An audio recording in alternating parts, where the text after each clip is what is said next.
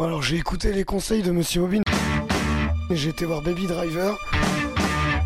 Ok, bon, j'ai plus de voix. euh, Je, je, je ferai le podcast demain.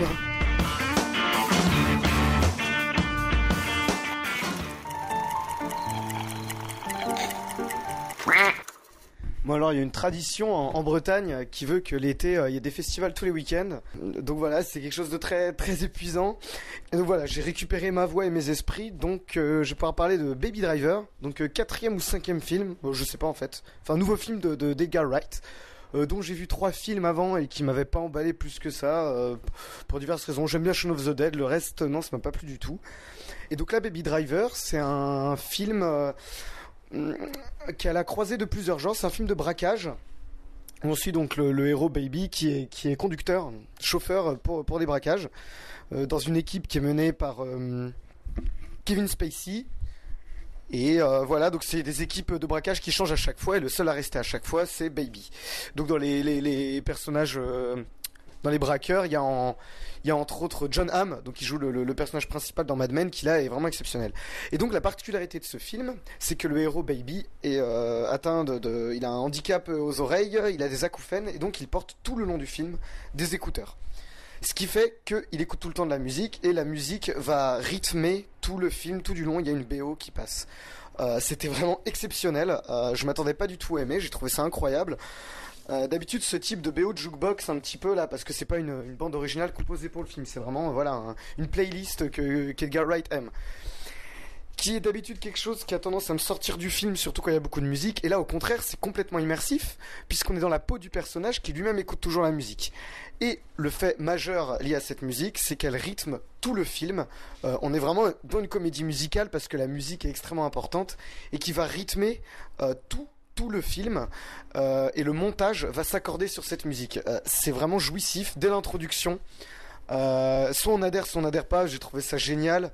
Euh, et ce générique ensuite qui vient, euh, donc en plan séquence, on suit le personnage qui va chercher du café après le braquage, et on voit subtilement des paroles disséminées un peu partout dans le décor. Euh, voilà, c'est vraiment un gros pied.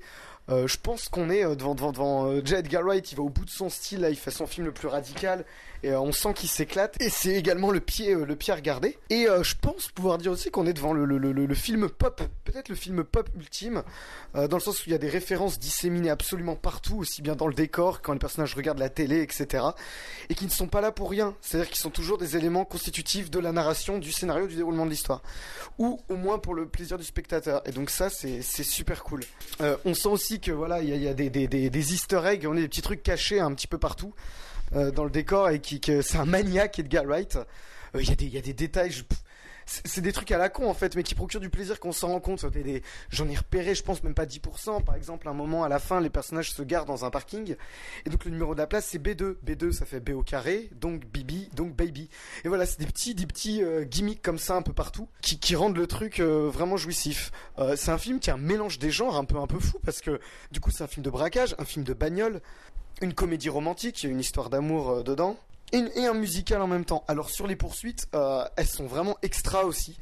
Euh, je veux dire, pour m'être enfilé euh, dans la même journée, hein, j'avais fait un épisode marathon là-dessus, euh, les 7 premiers Fast and Furious, je pense être assez qualifié pour déterminer ce qu'est une bonne ou une mauvaise poursuite. Et putain, après 7, pour, 7 films, euh, 13 heures de poursuite à la con, filmé n'importe comment, euh, là, quel pied quoi, il y, a- des caméras partout. C'est-à-dire qu'il y en a fixées sur la bagnole, il y en a à l'intérieur qui sont fixes, qui sont mobiles, des caméras sur la route, des caméras aériennes, et ça donne un montage très dynamique.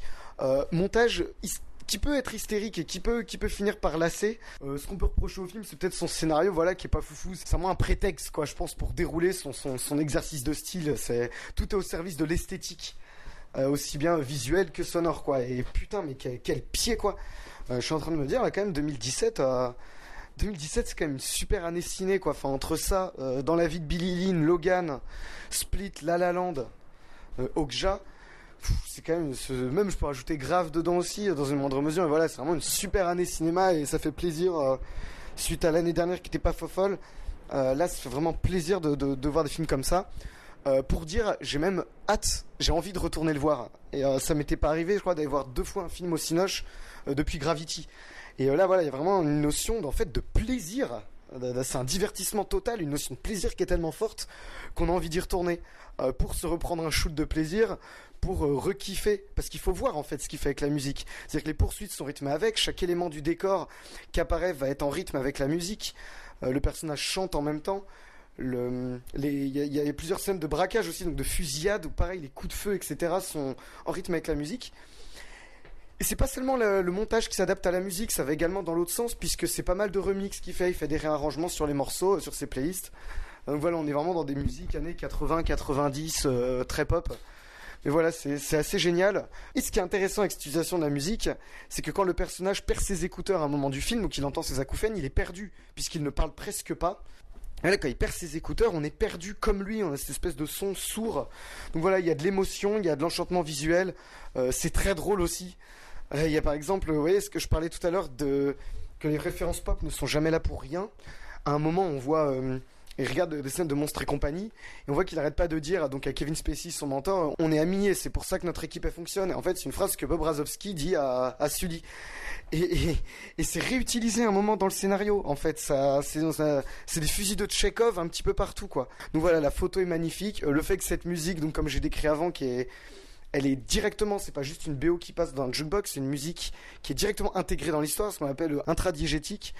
Euh, voilà, c'est vraiment plein de bonnes idées, c'est un gros gros pied. Là, en termes de, rythme, j'ai quand même le, contraste, euh, même si les films n'ont rien à voir, la comparaison est inévitable avec euh, Dunkerque, qui était un film aussi sur le rythme, sur le temps, où j'ai trouvé le rythme catastrophique. Là, ça passe à une vitesse folle, c'est super bien rythmé, tout est là, tout est réuni pour le plaisir du spectateur. Et euh, voilà, je, suis impatient, je retourne le voir ce week-end et je pense que ça va être euh, encore mieux de la première fois. Enfin, on sort de là, il y, a un état d'extase, on n'a qu'une envie, euh, c'est d'y retourner.